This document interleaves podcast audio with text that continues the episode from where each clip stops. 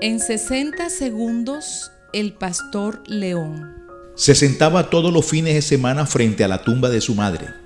Le traía flores y aún serenatas los días especiales.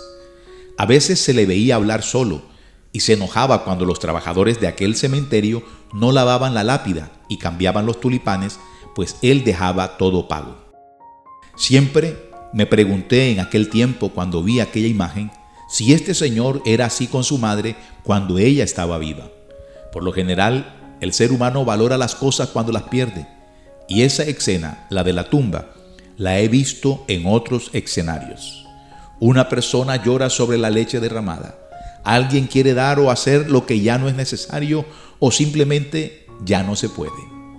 Ojalá podamos darle a nuestros seres queridos en vida todo el amor que se merecen y valoremos lo que tenemos ahora. Dios te bendiga.